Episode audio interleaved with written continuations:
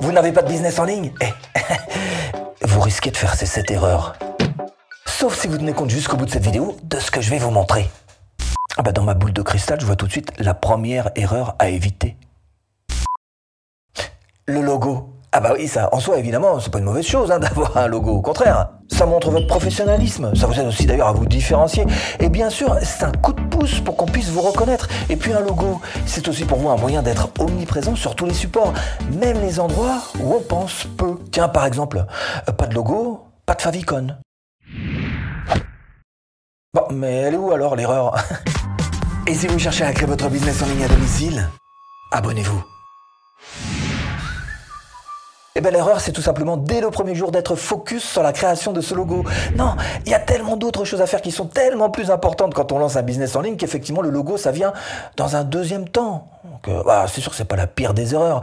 Malgré tout, ça reste une des plus communes. Et puis la pire des erreurs, je vous la garde bah, pour la fin.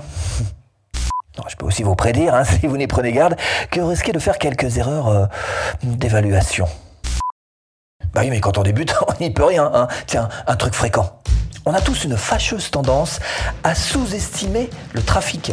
Ce n'est qu'en avançant sur notre business qu'on se rend compte à quel point les visiteurs de notre blog, les spectateurs de nos vidéos, les suiveurs sur nos réseaux sociaux sont importants pour notre business. Et on a tous une fâcheuse tendance à sous-estimer ce trafic et surestimer un peu les outils du trafic. hein. D'ailleurs, quand on commence, on a toujours un petit peu tendance à vouloir chercher absolument quel est le meilleur outil. Mais quand il s'agit de planter un clou, un vieux marteau peut aussi bien faire l'affaire qu'un marteau neuf. Bon, pas là. Ah, puis il y a le trio qui tue. le trio qui tue.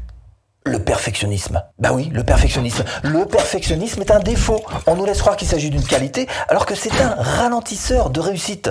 Être perfectionniste, oui, mais en fonction du retour de vos clients et non pas de vos goûts personnels. Pareil pour le syndrome de l'imposteur. Et ça, je vous rassure, on l'a tous plus ou moins. En tous les cas, quand on débute, on se sent pas toujours légitime à faire ce qu'on fait. Mais avec le temps, évidemment, on arrive quand même à maîtriser ça. Le perfectionnisme, le syndrome de l'imposteur, et puis le troisième larron, c'est la procrastination. Ah, qu'il est doux de repousser, de remettre au lendemain ce qu'on pourrait faire le jour même. Oui, mais non. hein. Chaque fois que vous repoussez, évidemment, vous perdez du temps.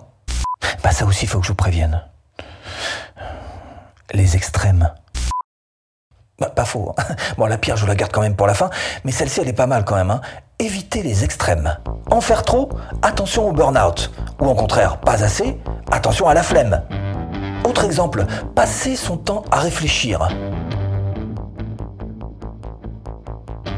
Et pas assez à faire.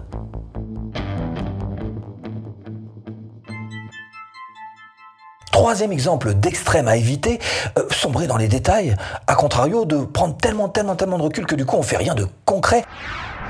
Et retrouvez en description de cette vidéo absolument toutes les formations offertes.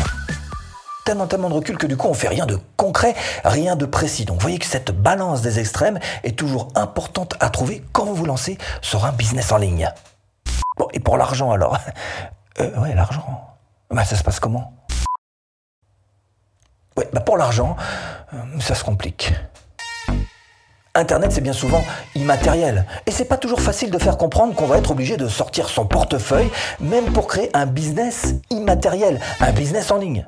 Et pourtant, il va falloir mettre la main au portefeuille. Bien sûr, ça coûte pas une fortune par rapport à une activité euh, physique, un magasin réel avec pignon sur rue par exemple. Mais il va falloir quand même ne pas regarder son portefeuille de trop près. Hein. Il s'agit de créer un business en ligne, donc de faire quelque part un investissement sur soi-même.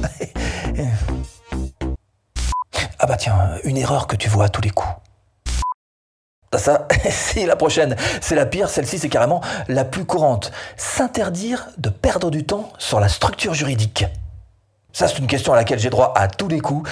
Quelle structure juridique je dois avoir pour mon entreprise? Alors d'abord, à part certains cas particuliers, c'est pas une entreprise que vous allez monter. Et puis ensuite, dans l'absolu, tant que vous n'avez pas fait de vente, vous n'avez pas besoin de structure. Hein, donc il y a tout un tas de choses quand même. Avant d'en arriver là, il y a tout un tas de choses à construire prioritairement. Et il y a du boulot, n'allez pas vous décourager avec l'administratif alors que vous n'avez même pas commencé quoi que ce soit.